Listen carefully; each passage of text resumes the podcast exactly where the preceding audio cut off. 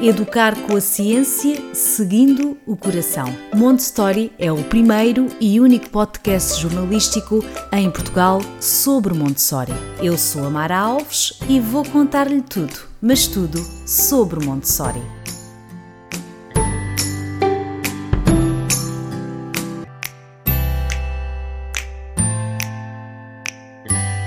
Olá a todos, bem-vindos ao podcast Montessori. O episódio de hoje é dedicado ao segundo plano de desenvolvimento no método Montessori e falamos da fase dos 6 aos 12 anos.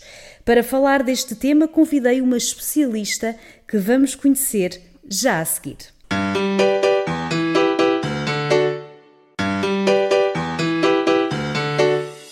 Natália Teles é professora e confessa que a educação convencional sempre a incomodou por não conseguir valorizar cada indivíduo com as suas características únicas. Um dia quis compreender o método e fez a formação de Montessori para crianças dos 6 aos 9 anos. Formação esta que a Natália diz que foi um divisor de águas e que os seus olhos foram abertos para uma educação real de qualidade. Palavras da Natália. E devo aqui também acrescentar que a Natália inaugurou uma escola linda, linda, que têm de visitar virtualmente, a Escola Mangalô, em São Paulo. Olá, Natália. Olá, Mara. Eu agradeço a oportunidade de conversar com você. Olá, Natália, bem-vinda e parabéns, antes de mais, pela sua escola, um projeto muito interessante. Uh, a Natália hoje uh, vai falar-nos do segundo plano de desenvolvimento, como eu já anunciei.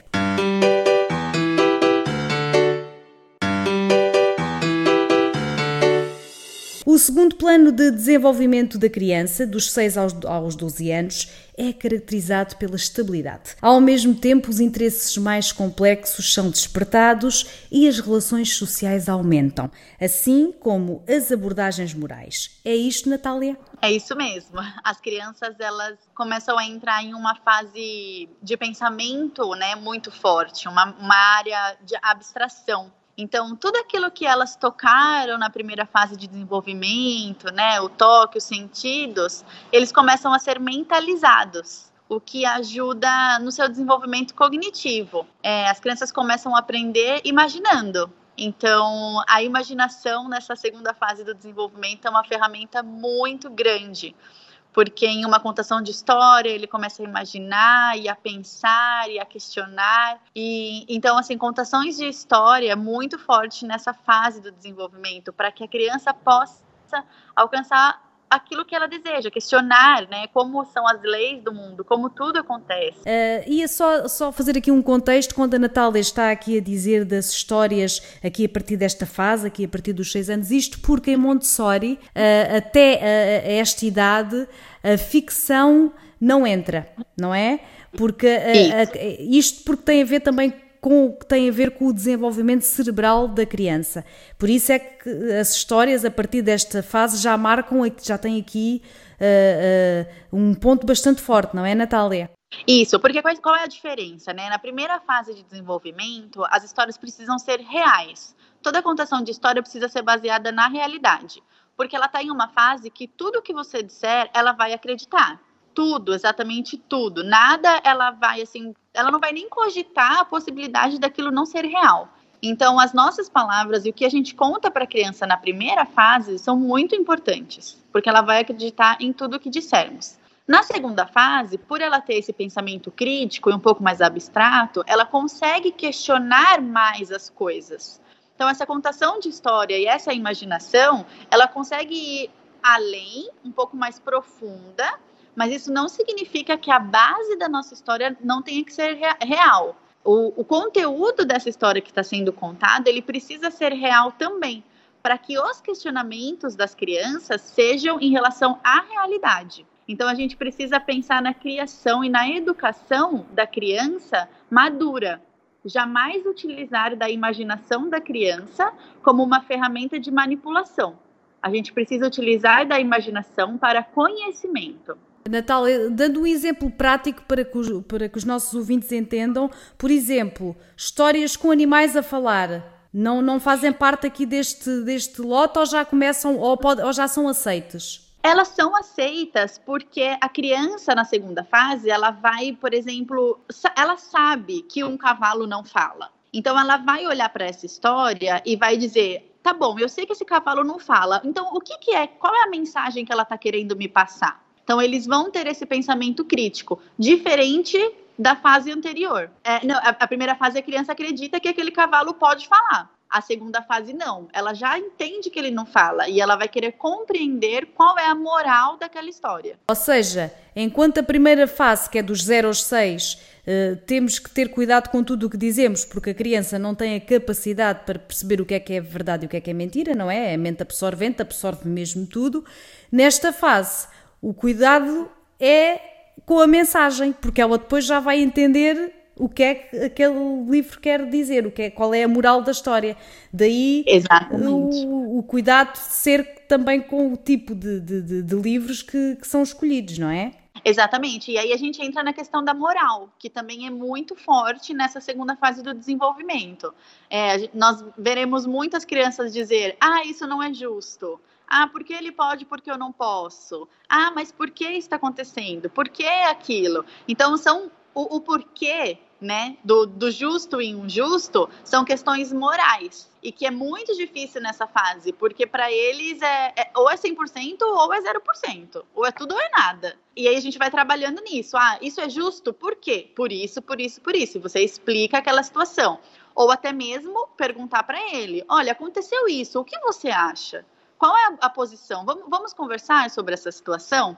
Então, a moral nessa fase ela é muito latente ela é forte. E por isso que as mensagens, é, através das histórias, utilizando a imaginação, precisa sempre ter é, esse cuidado, né, de qual é a, moral da história que nós estamos passando para eles. E fora, portanto, a parte da literatura e dos livros, é, que mais características é que nos poderia destacar desta segunda fase, recordo, dos seis aos 12 anos? Bom, temos aí a questão da moral, né, da imaginação, nós temos a vontade, né, é, a questão de como essa criança vai começar a controlar as suas vontades, no sentido de que, poxa, eu quero correr, mas é o momento para correr? Então, assim, eu, eu, controlo a minha vontade para alcançar um objetivo maior. E isso são escolhas que as crianças precisam aprender a fazer. E o, o, o, Montessori, ele dá essa possibilidade, porque quando você tem um ambiente onde a, a, você tem a liberdade de escolha,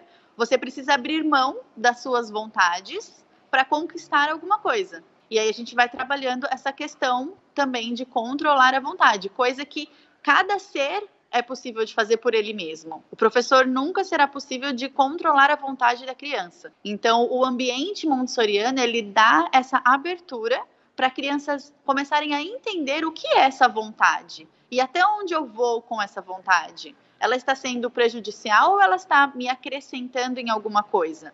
Então, por isso, essa, essa terminologia também de guia Montessori, né? Porque nós estamos guiando a criança para se construir como um ser humano completo. Muito bem, e para os pais que nos estão a ouvir, que tipo de atividades é que a Natália poderia aqui dar uma dica ou, ou recomendar para quem tem uh, crianças em casa nesta faixa, nesta faixa etária?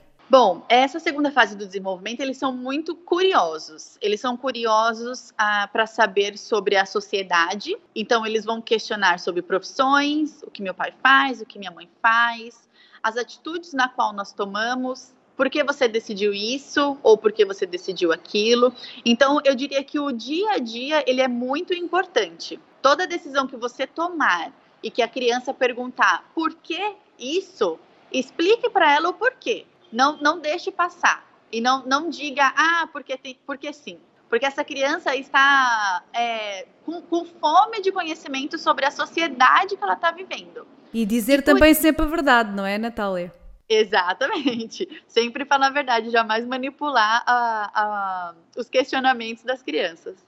É, uma outra questão também é a ciência, né? Porque ele começa a questionar quem eu sou nesse mundo, qual é a sociedade que eu vivo. Então você pode trabalhar o que veio antes dele estar aqui. Como, o, como tudo começou, onde é o nosso planeta, é, quem, quem foram as pessoas que passaram por aqui antes de nós, Por que nós temos tudo o que temos no mundo hoje? Então, explicar para a criança o que aconteceu é, antes de nós estarmos aqui ajuda a organizar a mente da criança. Uma mente na qual está muito é, aflorada em relação a entender o mundo. Por ela querer entender o mundo, ela tem que entender o que aconteceu antes, para que a mente dela seja uma mente organizada. Está a gostar deste tema? Saiba mais em montestory.pt. Já aqui falámos noutros episódios do, do papel do adulto preparado, não é? Uh, ou seja, uh, o pai, a mãe, o educador que tem crianças a cargo e que segue Montessori.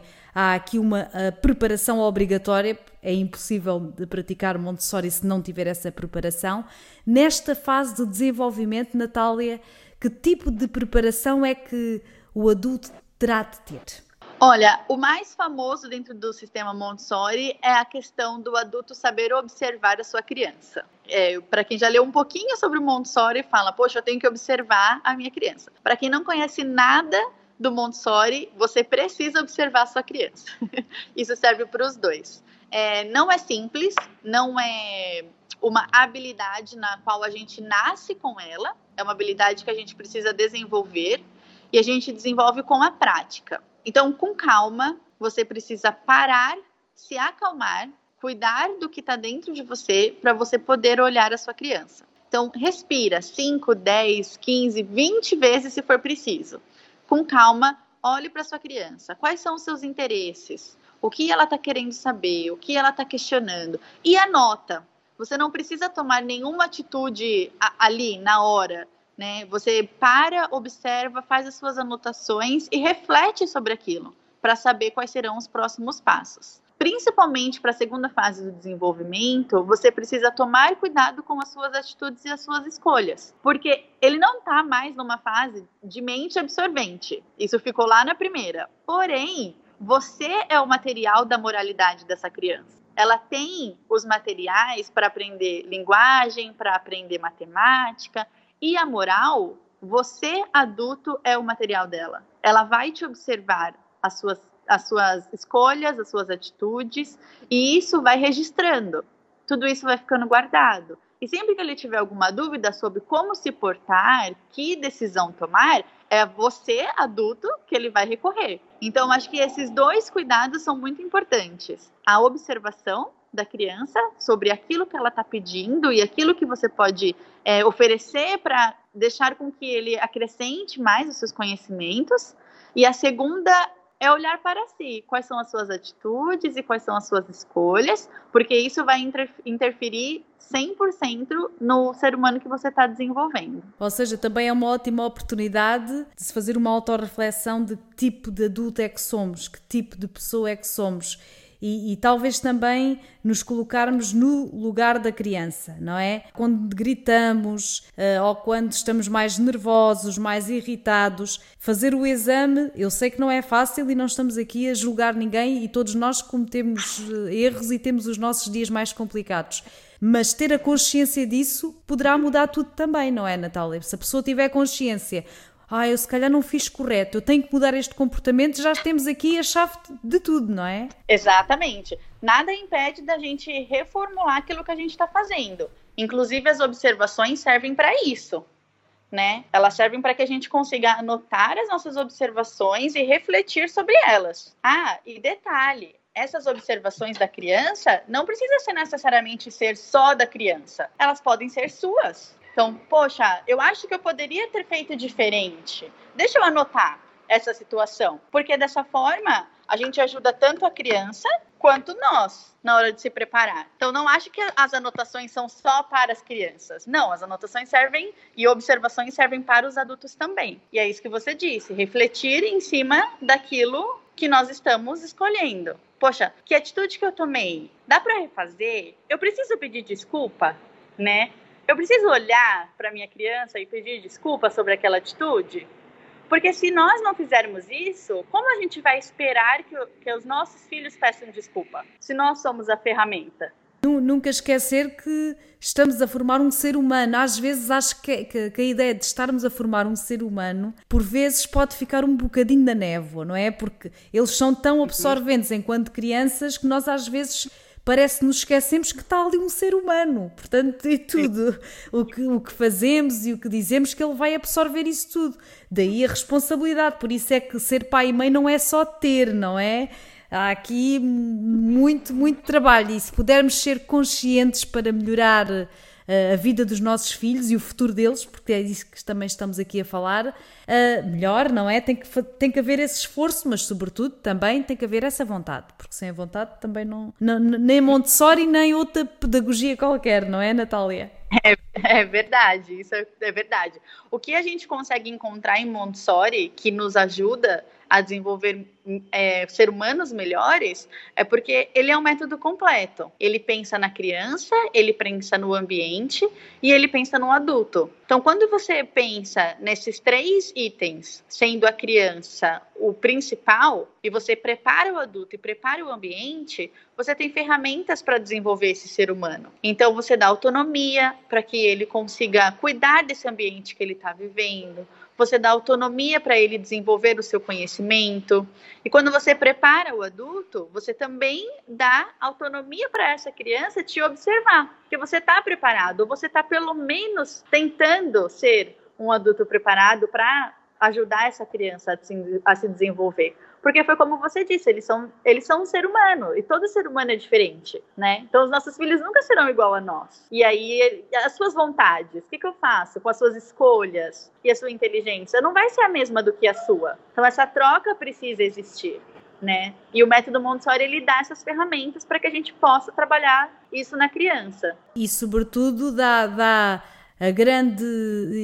Não é a ideia que eu quero dizer, mas é a grande certeza, porque mais uma vez aqui digo que Montessori é ciência, não é? Crianças felizes. Não há pai nenhum que não queira que a sua criança seja feliz não é, Natália? Com toda a experiência de todos os anos que tem tido e agora com a escola, pode-nos atestar isto, que serão adultos completos.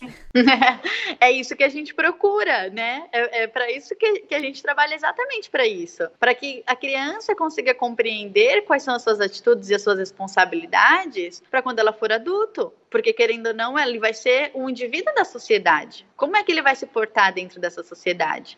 E a Maria Montessori, ela foi uma médica, uma médica na qual se especializou em, é, na mente, né? Ela foi para a área psicológica. Então, tudo aquilo que ela estudou e tudo aquilo que ela registrou foi o que você disse, é ciência, tá, tá ali, é, é, comprovado o nosso desenvolvimento. Então, quando a gente pensa no desenvolvimento do ser humano por completo, não podemos esperar essa criança ser um jovem para então dar responsabilidade. Essa responsabilidade tem que vir desde sempre, claro, entendendo a sua fase de desenvolvimento. Uma vez que a gente entende quais são as suas necessidades, vamos colocar responsabilidade, porque ela precisa saber disso desde sempre. E dessa forma, conforme ela for crescendo, aquilo que ela, for, que ela precisa compreender, nós vamos oferecendo essas ferramentas. E, de, e dizer aqui também, não pensem que, que, são adultos perfeitos, isso não existe, mas pelo menos adultos conscientes das suas atitudes, que é isso é que é importante, porque nós, se olharmos à nossa volta, todos nós conhecemos pessoas que se perdem na vida ou que uh, não têm a noção do que estão a fazer. O que nós queremos aqui dizer é que estas ferramentas, não é, fomentam isso mesmo, fomentam que pelo menos quando adulto tenham noção do que são, do que estão a fazer neste mundo. Agora os caminhos, depois isso cada um escolhe, não é? Isso mesmo, cada um escolhe. E por isso que falando sobre a segunda fase do desenvolvimento, a importância de você explicar os porquês. Porque essa fase vai perguntar muito porquê. Porque ele está tentando entender quem é ele nesse mundo né? Por que o mundo é do jeito que é hoje? Então, explicar o que aconteceu antes ajuda a organizar a mente dessa criança para que ela possa seguir para a próxima, estar pronta para a próxima. Então, essa criança não está te perguntando por que você escolheu comer arroz e feijão, simplesmente é por curiosidade mesmo. Ela, ela tem a curiosidade de perguntar o, os porquês porque ela quer saber, ela quer entender quem é ela nesse mundo. Ela quer entender o que aconteceu antes, o porquê esse mundo é hoje. Então, falando dessa fase, da segunda fase do desenvolvimento, nunca esqueçam de responder os porquês. Esse porquê é a semente da curiosidade. E é através da curiosidade da criança que a gente consegue alcançar o conhecimento, porque ela quer saber. Então, se ela quer saber, vamos explicar o porquê. Muito bem, Natália. Uma última questão. Gostaria que deixasse aqui dicas gerais para quem tem filhos agora nesta fase não é? Que conselhos é que pode deixar? É, primeiro eu quero dizer que não é fácil. então, se você está achando difícil, fica tranquila porque é normal, tá? Educar um ser por completo é algo que demanda muito trabalho. Então, você precisa sim se preparar. Você precisa é, procurar conhecimento, você precisa ler, entender o que essa criança está necessitando. Você precisa observar essa criança, ver quais são as suas curiosidades, o que ela está querendo saber. Você precisa dar autonomia, porque ela precisa se sentir útil. Essa criança precisa saber como cuidar do seu ambiente, como cuidar de si própria. E isso eu estou falando da segunda fase do desenvolvimento. Isso tem que vir desde sempre, do cedo. Mas se não aconteceu até hoje, não é tarde. A segunda fase de desenvolvimento está aí para a gente desenvolver isso, desenvolver a autonomia, a responsabilidade. A sua criança consegue pegar água sozinha, a sua criança consegue tomar banho sozinha. Então, tudo isso precisa ser ensinado. E você precisa cuidar de você. Porque se você não cuida de você, como você vai poder cuidar de outro ser? Então, por isso que eu digo, não é fácil, não é mesmo. Mas com calma e paciência e estudo, e o método Montessori nos dá ferramentas para saber que isso é real e é possível, a gente vai construindo. Você precisa de uma rede de apoio. Poxa, não sei o que fazer, eu estou aqui tentando, mas não tenho procure alguém que possa lhe ajudar. Porque em apenas uma conversa, em uma troca de experiência, abra os seus olhos para fazer algo melhor. E hoje em dia é fácil através das redes sociais, há imensas coisas online que atenção não é suficiente, mas já é uma ajuda para começar e, e, para, sobretudo aqui nesta, nesta questão da partilha, porque é sempre importante ler uh, Montessori para também entender se há uma identificação com o método. Mas para começar, ir aos blogs, ir a sites, ir há uma infinidade de, de coisas online que de outras mães, não é? Que estão a viver a mesma coisa que está a viver, portanto. Exatamente. E para quem não conhece nada de Montessori, é, seria muito interessante criar um ambiente na casa onde tenha as atividades, porque essas atividades dão autonomia para as crianças desenvolverem cognitivamente, né? A sua mente. E esses materiais eles têm o controle de erro, ou seja, a criança vai fazer a sua atividade e ela mesma vai se corrigir. Ela nem precisa de você para saber se está certo ou errado. Ela mesma tem essa autonomia. Então, se for possível dentro da sua casa preparar um ambiente com atividades que desenvolva essa, essa criança com autonomia e controle de erros, onde ela mesma possa se corrigir, é incrível, porque você dá uma responsabilidade, dá autonomia para essa criança dentro do ambiente. E você estando preparado, você vai observar e ver o que mais essa criança precisa. Então, são alguns detalhes que a gente pode fazer dentro de casa que ajuda e muito na criança, a criança nessa fase. Montessori tem muito a ver com isto do desenvolvimento, não é tanto o entretenimento.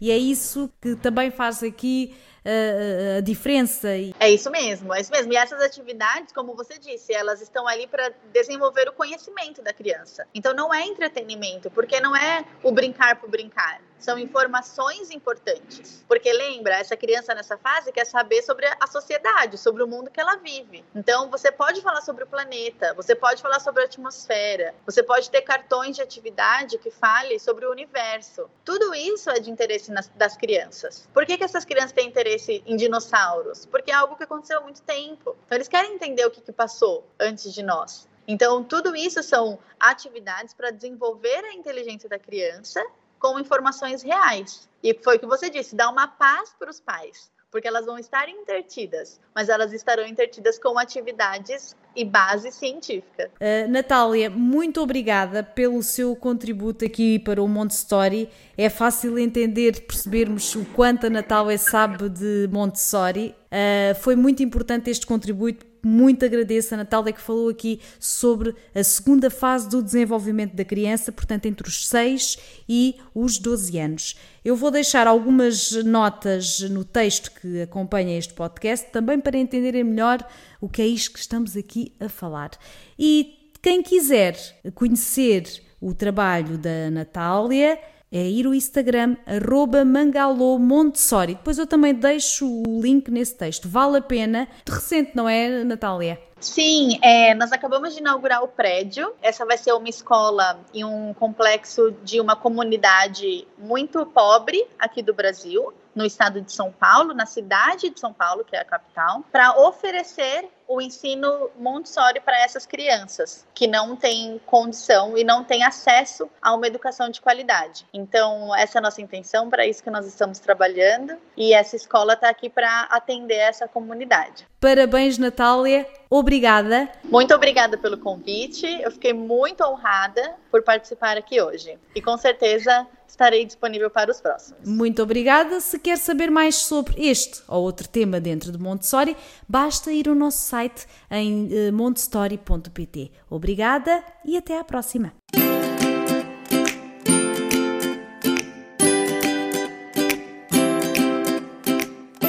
Educar com a ciência, seguindo o coração. Montessori é o primeiro e único podcast jornalístico em Portugal sobre Montessori. Eu sou a Mara Alves e vou contar-lhe tudo, mas tudo sobre Montessori.